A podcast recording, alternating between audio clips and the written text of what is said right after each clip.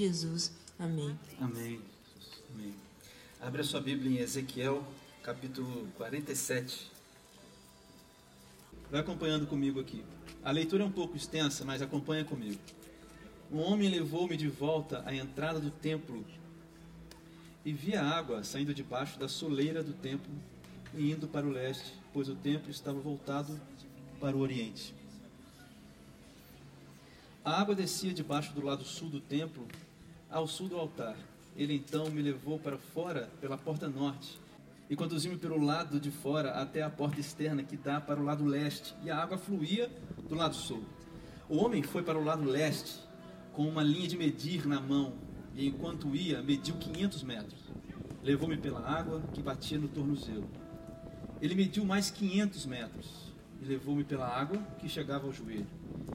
Mediu mais 500, 500 metros e levou-me pela água que batia na cintura mediu mais 500 metros, 500, 500 metros, mas agora era um rio que eu não conseguia atravessar. Porque a água havia aumentado e era tão profunda que só se podia atravessar a nado. Era um rio que não se podia atravessar andando. Ele me perguntou: Filho do homem, você vê isso?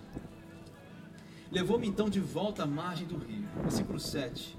Quando ali cheguei, muitas árvores em cada lado, eu vi muitas árvores em cada lado do rio ele me disse: Essa água flui na direção da região situada a leste e desce à terra de Arabá, onde entra, entra o mar. Quando deságua no mar, a água ali, ali é saneada. Versículo 9: Por onde passar o rio haverá todo tipo de animais e de peixes, porque essa água flui para lá e saneia e cura a água salgada. De modo que onde o rio fluir, tudo viverá. Pescadores estarão ao longo do litoral Desde em Gedi até em Englaim, Eglaim haverá locais próprios para estender as redes. Segura esses nomes estranhos aí, cara.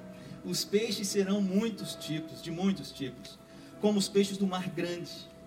Mas os, mas os charcos e os pântanos ficarão, não ficarão saneados, serão deixados para o sal. Árvores frutíferas de toda espécie crescerão em ambas as margens do rio. Suas folhas não murcharão e os seus frutos não cairão. Todo mês produzirão, porque a água vinda do santuário chega a elas. Seus frutos servirão de comida e suas folhas de remédio. Amém. Vamos orar. Senhor, mais uma vez nós estamos aqui, como a sua filha orou aqui agora, Pai. Peço que o Senhor esteja conosco nesse lugar aqui que o Senhor fale através de mim, que o Senhor fale a minha vida principalmente, Deus, e apesar dos meus pecados, apesar da minha pequeneza, eu peço que o Senhor use, ó Deus, agora a minha vida para falar com os meus irmãos. Pai, tira toda a atenção contrária. Tira toda agora a seta de Satanás, nós repreendemos toda coisa que venha tirar a atenção daqui, todos os problemas, todas as ações do demônio, dos demônios, nós repreendemos agora no nome de Jesus, Senhor. Nós acabamos de cantar que Tu és o Rei e o Rei dos Reis e que só Tu és santo. Então eu peço que a presença santa de Deus estirpe para todos os lados aqui agora os demônios, as coisas do inferno, para que o Teu reino aqui prevaleça. No nome de Jesus é que eu te peço isso. No nome de Jesus, Pai. Sopra nos ouvidos, fala as mentes e cura os corações. Essa é a minha oração no nome de Jesus. Amém.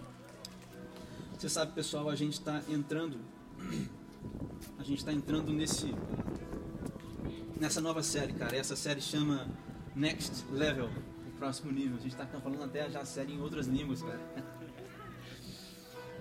Mas essa série vai ter quatro divisões. E eu pensei no seguinte, olha, o próximo nível, ou o nível mais profundo, ou seja, o next level, em profundidade, é o que nós vamos falar hoje. Depois nós vamos falar assim na segunda semana, o next level, o renovo.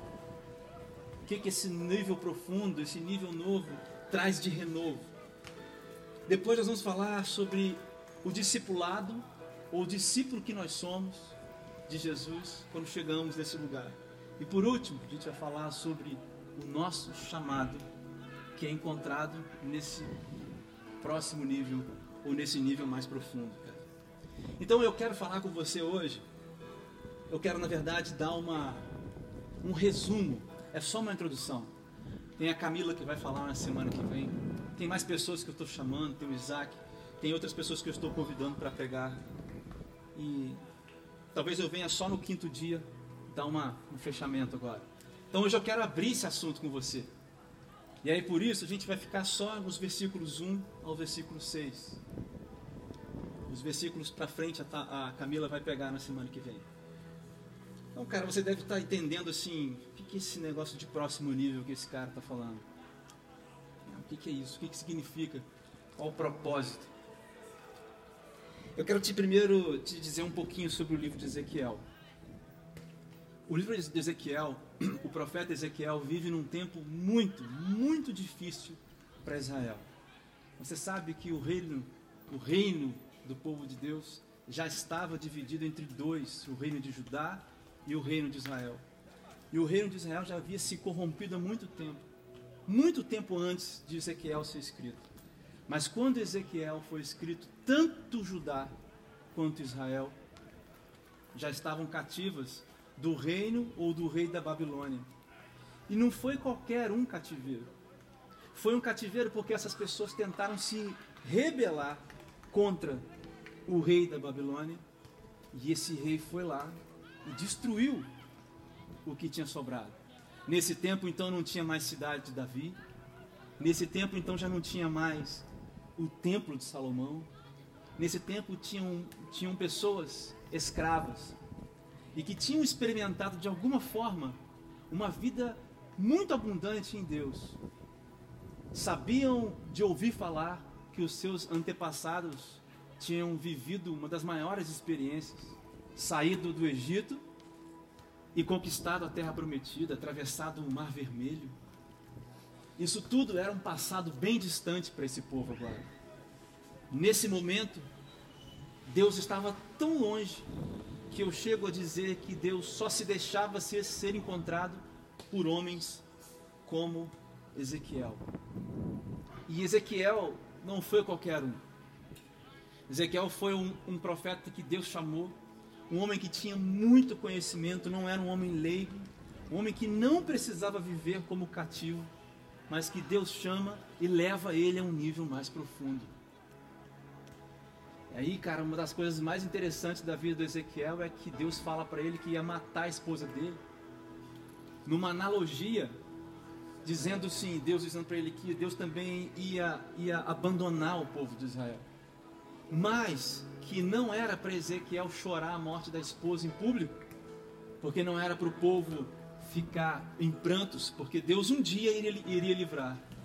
Ezequiel viveu nesse nível nesse nível de intimidade com Deus. Era um homem que usava a sua erudição, a sua capacidade de escrever, para descrever as coisas, as visões que ele tinha.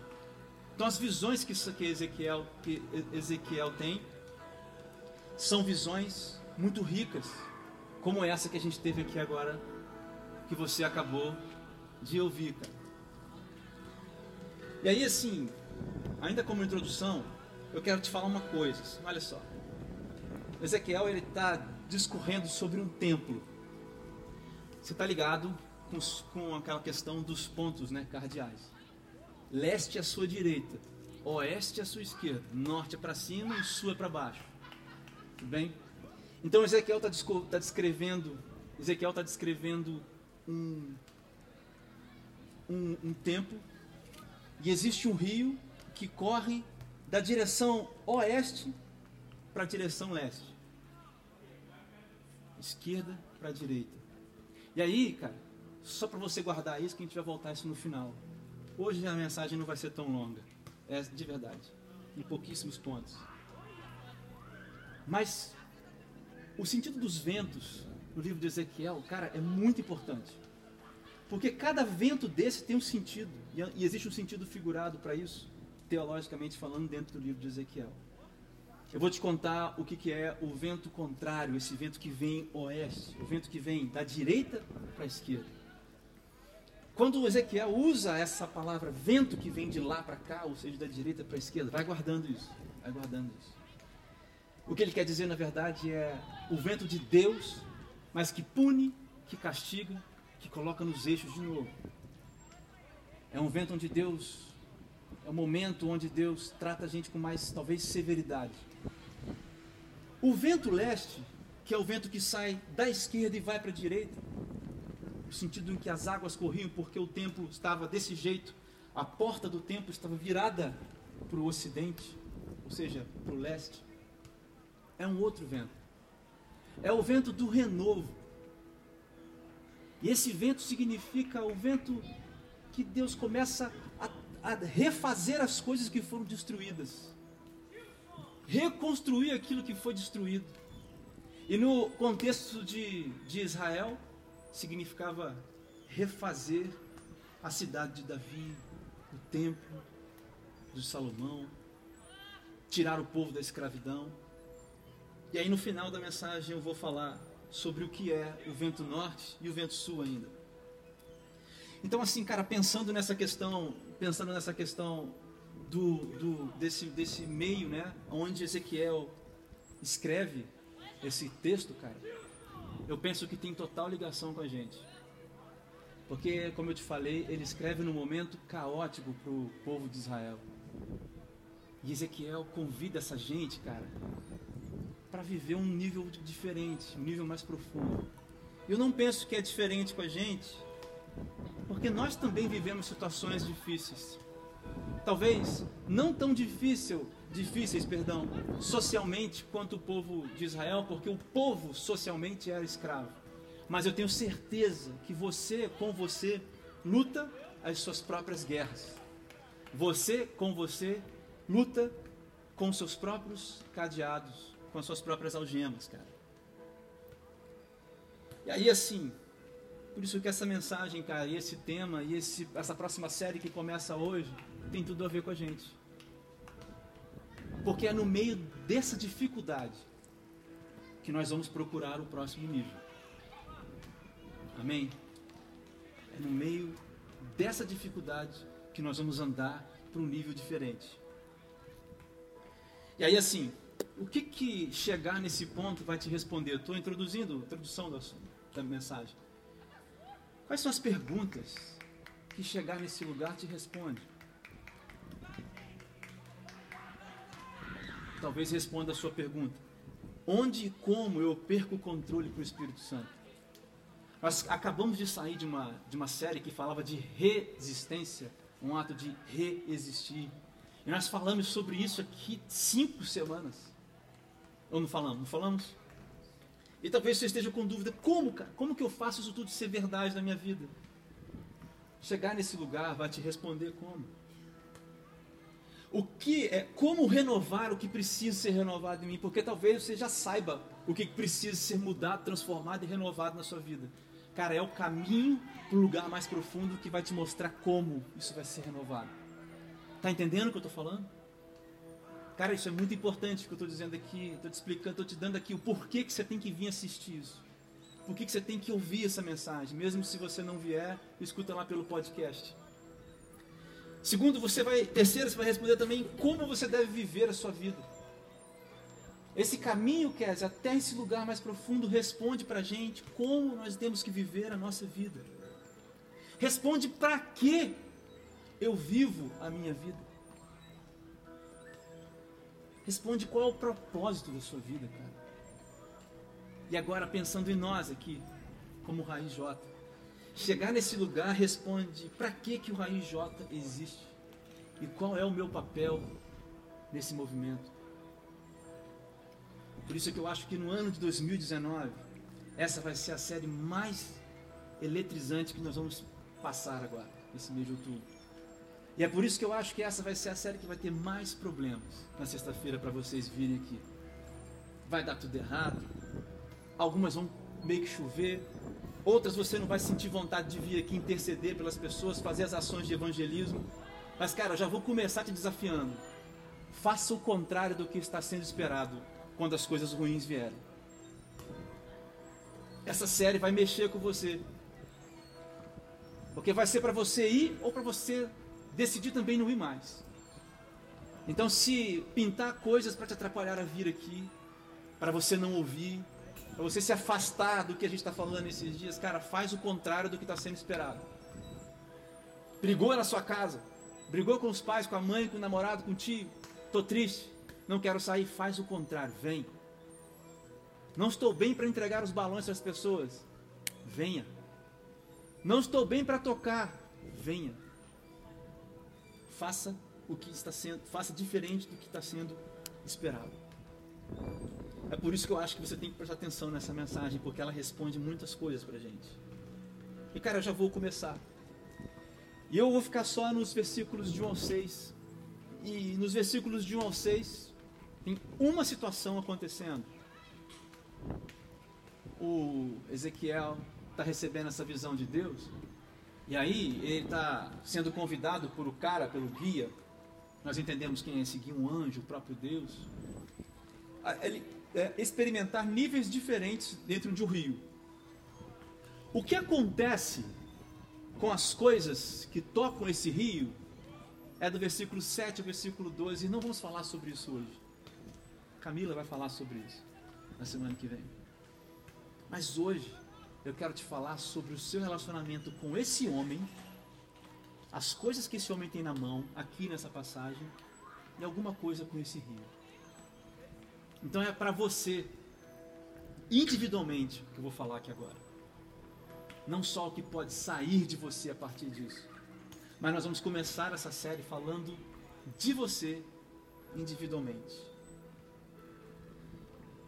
A primeira coisa que eu quero tirar desse texto é que você viu que ele entra com níveis, primeiro no calcanhar, depois joelhos, depois cintura e depois já não tem mais pé. Eu poderia fazer uma mensagem explicando o que cada um desses níveis significa. Mas eu vou deixar isso para os que virão depois de mim.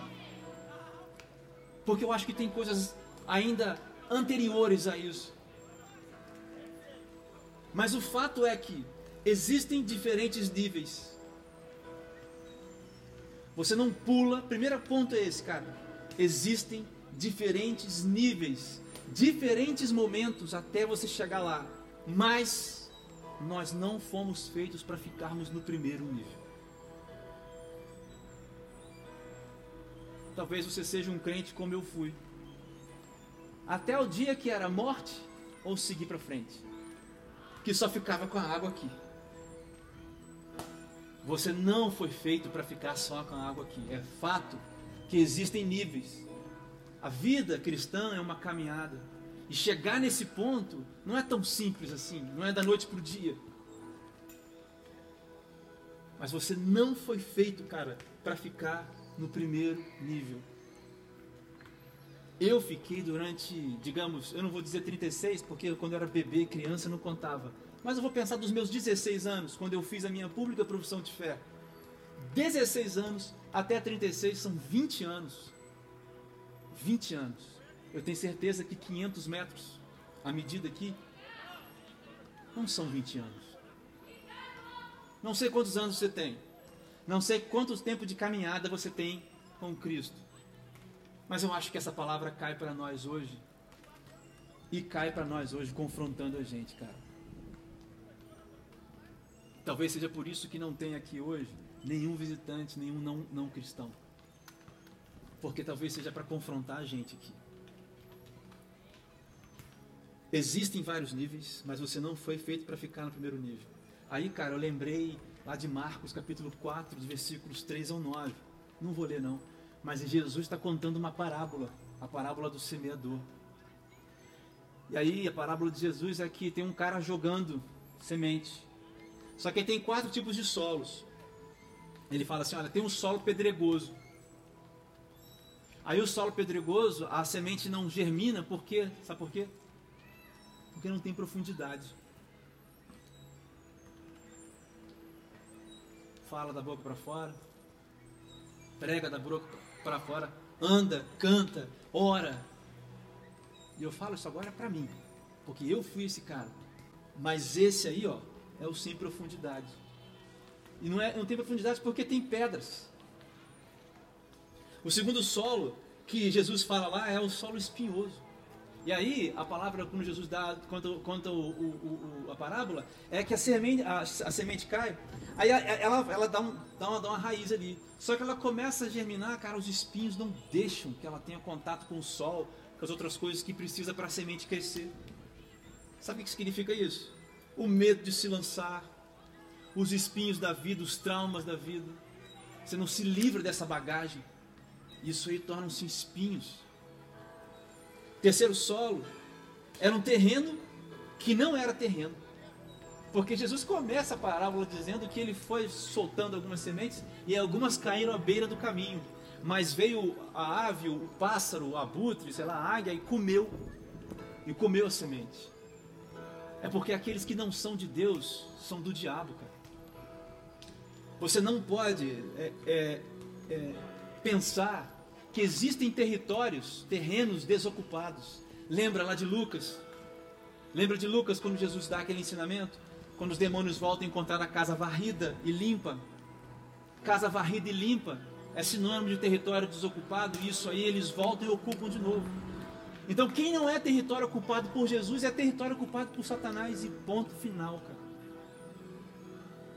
Mas existe um quarto, e ele fala que é um terreno bom, onde esse germina, onde esse cresce e onde esse dá frutos, a semente. Então, cara, eu fico pensando nesse negócio do movimento, de que nós temos estações. E aí eu acho que essa parábola explica bem, porque a semente cai, a água rega, a árvore nasce, existem frutos, João 15, capítulo 1, João capítulo 15, versículo 1 e 2, a árvore é podada, podada, a que dá frutos é podada para dar mais frutos. Olha os processos. E aí eu fico pensando assim: quem está parado lá naquele primeiro água no tornozelo, talvez seja isso aqui, ó, um terreno pedregoso, um terreno espioso, ou um terreno que nem é terreno. Terreno bom para essa semente. Está entendendo? Se a gente fizesse uma analogia então da semente com o rio, cara, só vai chegar lá no nível mais profundo, aquele que terreno onde a semente pegou. Sabe o que é a semente? O próprio Jesus fala nos evangelhos e outras parábolas. A semente é o reino de Deus. Uma coisa tão pequena. E aí ele usa o, a, o pé, a árvore de mostarda. Interessante porque a árvore de mostarda naquela época era a maior árvore conhecida. Ele usa outra, ele, ele usa essa porque talvez não existisse outra para as pessoas entenderem. Porque é uma árvore que dura muitos e muitos, muitas centenas de anos. Vem de uma semente pequena. E a palavra de Jesus fala assim: olha, a, seme, a, a semente cai, a árvore cresce e os pássaros fazem ninho. E ela dá sombra para as pessoas. Árvore dura. Que dura que eu digo que, que não cai facilmente. Essa é a semente. Só vai chegar a outro nível, cara. Nos próximos níveis, quem tem a semente plantada. Amém? A segunda coisa que eu vejo nesse texto é a linha de medir. Isso aqui foi para mim a coisa que mais mexeu comigo. Porque a palavra de Deus diz, a palavra que é, a visão que Deus deu a Ezequiel diz que existia um homem e esse homem ia medindo e ele usava um fio para medir. E aí a palavra de Deus diz que era de 500 em 500 metros, cara. Aí de 500 em 500 metros, 500 em 500 metros, ele andava. E aí eu entendo mais uma vez que tudo é um processo. Tudo é um processo. Só que a medida da linha é Deus quem dá. Você sabe qual é o nosso problema? A questão é que de 500 em 500 metros, os seus medos vão ficando para trás, o pecado vai ficando para trás, a mentira, a inveja, o velho homem, a velha natureza. Só que aí, cara, a gente não quer os 500 metros. Quer chegar lá naquele nível sem respeitar a medida que Deus dá. Porque a medida que Deus dá custa. Se o evangelho não te custa, Se o Evangelho não te faz deixar coisas para trás, meu amigo, essa linha que você está medindo no seu Evangelho não é a de Deus. O Evangelho custa, tem que deixar coisas para trás. Uma vez eu escrevi um devocional que era assim: as pessoas que deixamos para trás. Essa é uma das coisas mais difíceis no caminho. Deixar pessoas para trás. Eu não sei se você passa por isso hoje. Amizades, namoro, não sei. Mas, cara, lembra de João 10. Quem é ovelha de Cristo reconhece a sua voz, e quem não é, não reconhece. E você precisa movimentar para frente. Sabe por que a gente não quer aceitar a medida de Deus? Porque é difícil lidar com medo. Quantas e quantas pessoas eu preguei isso aqui mais de uma vez, e vou falar de novo, tem medo de soltar o controle das suas mãos, cara, entregar o controle para Deus. A medida de Deus, dos 500 em 500 metros, vai exigir que você troque a sua escala de valor, de sucesso, para a escala dele. Entendeu?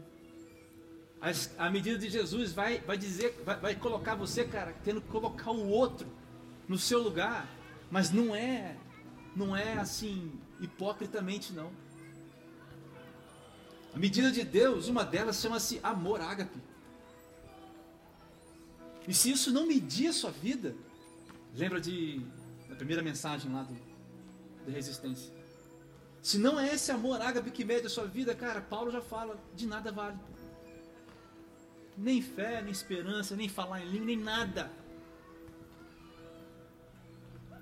Tem coisas, cara, que você só vai conseguir fazer, viver, se você abrir mão do controle. Tem coisas que você só vai conseguir alcançar se você aceitar a medida de 500 metros.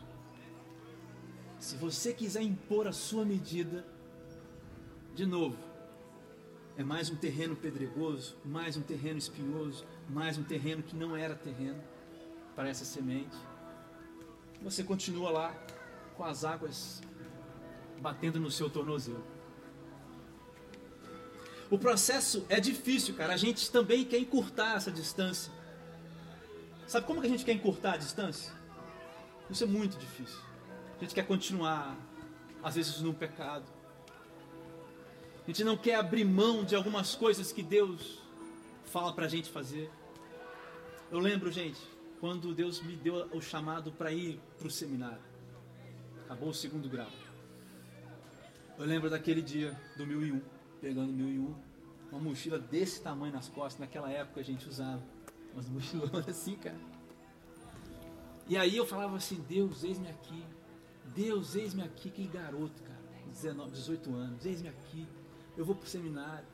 E aí chegava lá assim, não tinha nem o que comer às vezes, já contei isso várias vezes para vocês. Trabalhando em igreja, igreja, de igreja, igreja, de igreja, tocando piano para 200 coros, não sei o que, fazendo o que dá para fazer para sobreviver, juntando dois meses para pagar um.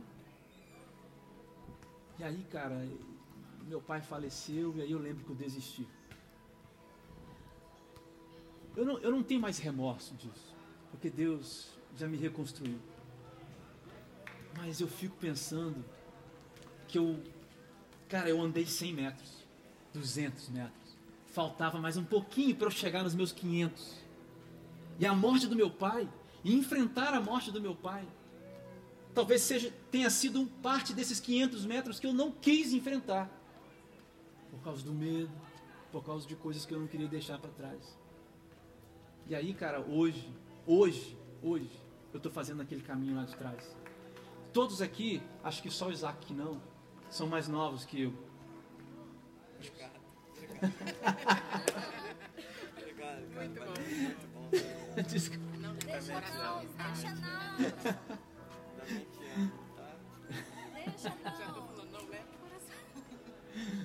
Cadê o Isaac?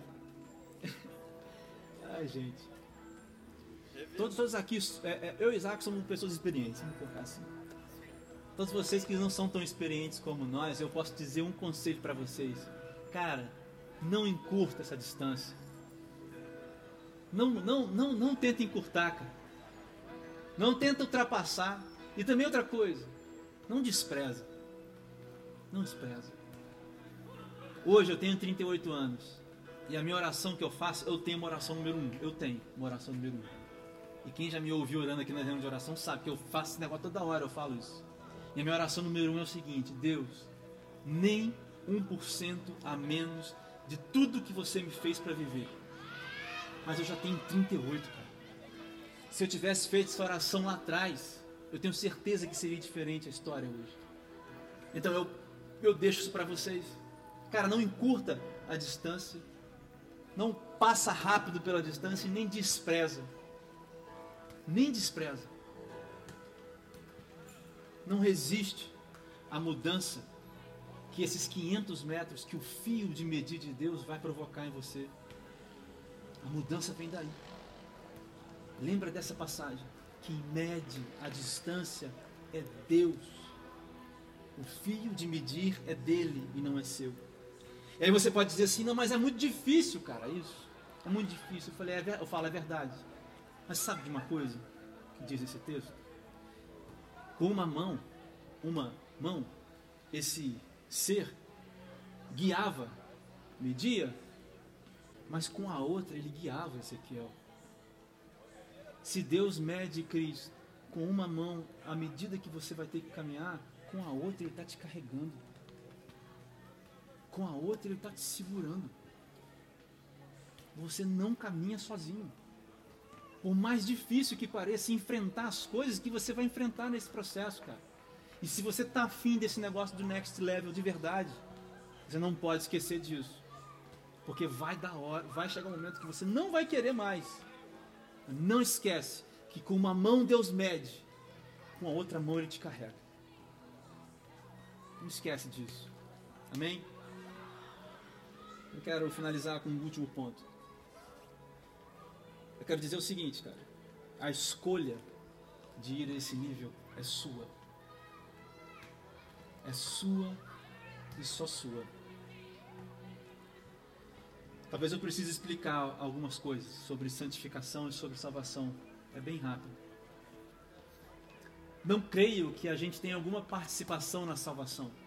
Não creio que eu sou capaz de oferecer alguma coisa a Cristo para Ele olhar para mim e me salvar. Ele decidiu me salvar. Ele quis me encontrar. Ele quis me dar a salvação, ele me salvou porque ele quis. Não há nada que eu possa fazer para desfazer o que Jesus Cristo fez na cruz. Está pago, está feito. Mas, mas, a santificação é outro processo. A santificação depende de você. Tem uma frase que eu, apareceu na minha cabeça essa semana, eu até publiquei no Twitter do, do movimento. Eu queria falar para você: olha só, as coisas que Jesus faz por nós são lindas. As coisas que Jesus faz por nós são lindas, mas as coisas que ele não faz também são lindas. Tem coisas que você tem que fazer. E é incrível Jesus não fazer essas coisas, porque é você quem tem que fazer, porque é para o seu crescimento. Jesus não precisa caminhar até um nível profundo, porque Ele é a própria água da vida. Ele é a água da vida. Não esquece disso. É lindo o que Jesus faz, mas também é lindo o que Jesus não faz por nós. E o que ele não faz por nós, ele espera que você faça. Você tem responsabilidade. Então, seja qual for a sua decisão, vai ter consequências para você. Se você decidir não ir, cara, se você decidir que essa linha, que essa medição é demais para você, vai ter consequências para você. Não estou aqui pregando que você vai cair um raio, vai te fulminar, não é isso não. Estou dizendo para você com todas as letras que você nunca vai viver a sua vida de verdade. Você nunca vai dizer assim, eu sei para que, que eu estou aqui. Você pode dizer isso aí no mundo, mas eu garanto para você, porque eu conheço essas coisas, isso não te completa. Agora, se você escolher ir nesse nível, a consequência é que vai doer um pouco machucar um pouco. Mas o que acontece, vocês viram dos versículos 7 ao versículo 12? Lembra? Os rios onde não tem vida. Onde esse rio tocava, depois que o Ezequiel é, tinha nadado nesse rio, cara, nascia vida. Nascia tudo. E aí eu vou terminar com aquela coisa do vento, que eu comecei aqui mais uma vez. E assim, vou deixar daqui para frente, com a Camila na semana que vem, o que são essas águas profundas, mas eu posso te explicar em cinco minutos. Falei para você que o vento que vai, o vento que vem da direita para a esquerda, do leste para o oeste, do ocidente para o oriente, é o vento que Deus vem fazendo as coisas e consertando, e às vezes a mão de Deus pesa. Deus vem castigando para ensinar. O vento vem de lá para cá. Agora o vento que vai do Oriente para, o Ocidente é o conserto de Deus assim das coisas que estão quebradas, é a restituição das coisas. Vocês estão entendendo? Restituição das coisas. Agora, o vento é um recomeço. O vento norte, o vento norte, porque isso tudo está no livro de Ezequiel, não estou inventando isso aqui não. Significa a nossa visão aberta. O mundo espiritual é aberto para nós. Ver as coisas, entender as coisas. A palavra de Deus falar com você. Você ser moldado por ela. Você tem entendimento espiritual das coisas. E aí, cara, vem o vento sul. O vento sul é quando a gente vê as maravilhas de Deus acontecendo. Milagres de Deus acontecendo. Mudança nas pessoas em nossa volta. Cara, quando eu me converti de fato, eu vivi esse vento que vem de lá. Eu acabei, eu acabei, eu, eu, eu morri. Eu não sobrevivi, não sou sobrevivente de mim, né, Camila? Eu sou um, um ressuscitado de mim. Eu morri para nascer de novo. O vento de lá para cá veio, as coisas foram reestruturadas. Os meus olhos abriram para coisas espirituais e, cara, a gente começou a ver na minha casa. A minha família orando, minha família se reunindo, os milagres acontecendo, os livramentos de Deus acontecendo. Isso tem um nome, cara, isso chama-se avivamento. É para lá que Deus quer que a gente caminhe. É para esse lugar que Deus quer que eu e você a gente caminhe. Eu quero propor para vocês, para vocês duas coisas nessa semana. Na verdade, durante esse mês inteiro. Não sei se a Camila vai propor algo diferente na semana que vem. Mas eu quero propor até o final de outubro duas coisas para vocês. Duas coisas. Vocês vão escolher um dia para jejuar nessa semana, toda semana. Cara, vamos fazer isso. Nessas semanas que vão vir, a gente vai escolher um dia para jejuar. Mas, cara, não faz um jejum, um jejum de algo que não te faz falta. O propósito do jejum é você dizer: Deus, eu estou dependendo de você. Não é para curar ninguém, não é para salvar ninguém, é para você ser transformado. Esse é o propósito do jejum principal.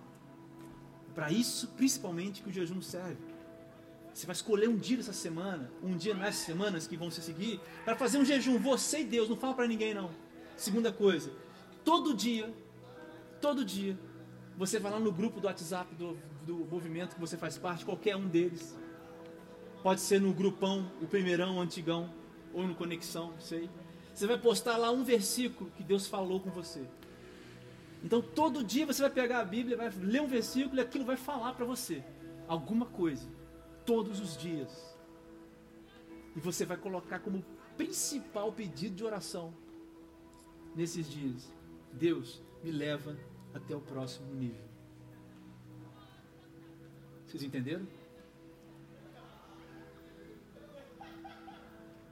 Queria fazer uma oração com vocês. A gente vai encerrar aqui agora. Senhor Deus, Pai, muito obrigado por essa noite, pela palavra que foi falada, ministrada aqui, pelas pessoas que ouviram, Pai. Porque eu sei, Deus, que o Senhor assim tem necessidade. Melhor é o teu desejo que se levantem homens e mulheres corajosos nessa terra, dispostos, ó Pai, dispostos a partir para um nível mais profundo de acordo com a sua medida, de acordo com os 500 metros, Pai, que você decidir. Que o Senhor precisa, Deus, desses homens, o Senhor procura, melhor dizendo, esses homens e mulheres dispostos, ó Pai, a deixar para trás o que tem que ser deixado, destruir os altares que precisam ser destruídos, os ídolos que precisam ser queimados todas as coisas que prendem atrás. Então, Deus, sim, eu peço que o Senhor agora, através do Teu Espírito Santo, sonde os corações aqui nessa hora. Eu não posso fazer isso, e essa aí, Deus, é a Sua maravilhosa obra. Então, agora, Deus, eu peço que o Teu Espírito toque nos corações de cada um aqui, nas mentes, no nome de Jesus, e que o Senhor mesmo sonde. E onde houver, ó Pai, aqui um coração disposto, decidido, porque nós vimos que a decisão é nossa. Decidido, Pai, a seguir até esse nível mais profundo. Aonde tiver, houver esse coração, Pai, agora dá uma unção especial. Eu sei, Deus, que o Senhor mede com uma mão, mas segura com a outra. Então segura nas mãos deles aqui, Pai, nessa hora, no nome de Jesus. Pai, eu peço mais uma coisa: destrava os ministérios que tem aqui, Pai, é, é, revelados. Destrava aqui os caminhos, ó Deus, que, que já estão revelados aqui. Meu Deus, abre os olhos. Abre os olhos espirituais, Pai, de cada um de nós nesse processo. Pai, eu peço, venha com os quatro ventos. Os quatro ventos, ó Pai, sobre nós, assim como Ezequiel, Pai, orou. E aquele vale de ossos secos voltou à vida. Vem com os quatro ventos sobre nós aqui nessa noite, Pai. Pai, assim, olha, eu peço Pai, que esse, esse desejo nasça no coração dos meus irmãos. Pai, talvez aqui tenha um grande missionário mundial, Pai. Aqui talvez tenha alguém, Pai, que vai rodar esse mundo pregando o seu evangelho. Talvez tenha aqui, Pai, um grande escritor, escritora. Talvez tenha aqui, Pai, alguém, Deus, que vai, vai trabalhar na Quinta Peruna, num lugar. Talvez aqui, Deus, tenha as pessoas sendo chamadas para fazer algo mais sendo confrontadas nos corações. Meu Deus, tem misericórdia dessas pessoas, Pai. Ajuda-nos a dar o passo, o primeiro passo, Pai. Assim, nessa caminhada dos 500 metros, ajuda a gente a caminhar nessa, nessa linha, Deus, que o Senhor mesmo traçou. Talvez aqui, talvez aqui nesse lugar, aqui nesse pequeno grupo, Pai, tem alguém, Deus, que vai ser usado para converter algumas vidas aí. Talvez aqui tenham pessoas, ó Deus, que precisam ser usadas para converter o lar. Meu Deus, talvez aqui, aqui, tenham pessoas que precisam voltar ao passado. Dizer adeus para algumas coisas. Pedir perdão por outras. Talvez aqui tenham pessoas que precisam voltar aos seus familiares. Tio, tio, prima, mãe, pai, irmão. Pedir perdão. Viver ali o Evangelho. Meu Deus, isso tudo é parte dessa grande linha de 500 metros que o Senhor traça para a gente caminhar, ultrapassando de nível a nível. Então, Pai, ajuda-nos, ajuda. O Senhor está falando com os corações aqui, porque eu sei. Talvez aqui, Deus, tenham pessoas que precisam vencer certas dificuldades pessoais. Talvez aqui, Deus, tenham pessoas que têm que vencer guerras na mente. Guerras na mente, Pai. Talvez aqui, Deus, tenham pessoas que precisam, a Deus, ter coragem para dar um passo, a Deus, no chamado que o Senhor está dando a eles. Eu não conheço, Pai, mas o Senhor conhece. Eu sinto, Pai, no coração que aqui nesse lugar tem gente que vai fazer diferença. Pai, eu oro pelo Raiz J. Esse movimento que está aqui é reproduzido pelas, por essas pessoas que estão aqui hoje. Meu Deus, nós não queremos vir aqui para esse lugar receber, ó Pai, visões de que vai. Pai, passa isso da gente. Eu não me preocupo com isso, não. Mas eu quero, Deus, que pode ser dois, podem ser três. Mas Deus usa essas pessoas como tochas humanas. Senão não tem sentido nós vivermos aqui. Deus entrega para essas pessoas um único objetivo de vida que é te agradar, Pai. Pai, eu peço para que essa consciência esteja, Pai, presente no raiz também. E eu termino, Deus, com a minha oração, sendo para mim e para os meus irmãos. Deus, nem, nem, nem um centímetro, nem um por cento a menos de tudo que o Senhor nos colocou para ser aqui nessa terra. Deus, nem um passo para trás, nem um passo para trás, custe o que custar, porque eu posso estar em cadeias, mas a palavra de Deus jamais estará presa jamais estará presa, Deus. E se eu morrer, Pai, pregando a palavra, simplesmente eu viverei livre contigo na glória. Essa é a minha oração do fundo do meu coração aqui. E essa oração também pelos meus irmãos. Grava esse dia. Grava o dia 4 de outubro de 2019, aí nos céus. Grava essa oração, Pai, no nome de Jesus. Grave essa oração aí nos céus. E que ela ecoe, Pai. Ela ecoe aí no céu. Que o Senhor ouça essa oração. Quando parecer difícil nesses dias que virão, o Senhor, oh Pai, ouça essa oração e nos dê a força necessária através da Sua grande misericórdia. Essa é minha oração nessa noite, Pai. No nome santo, poderoso de Jesus.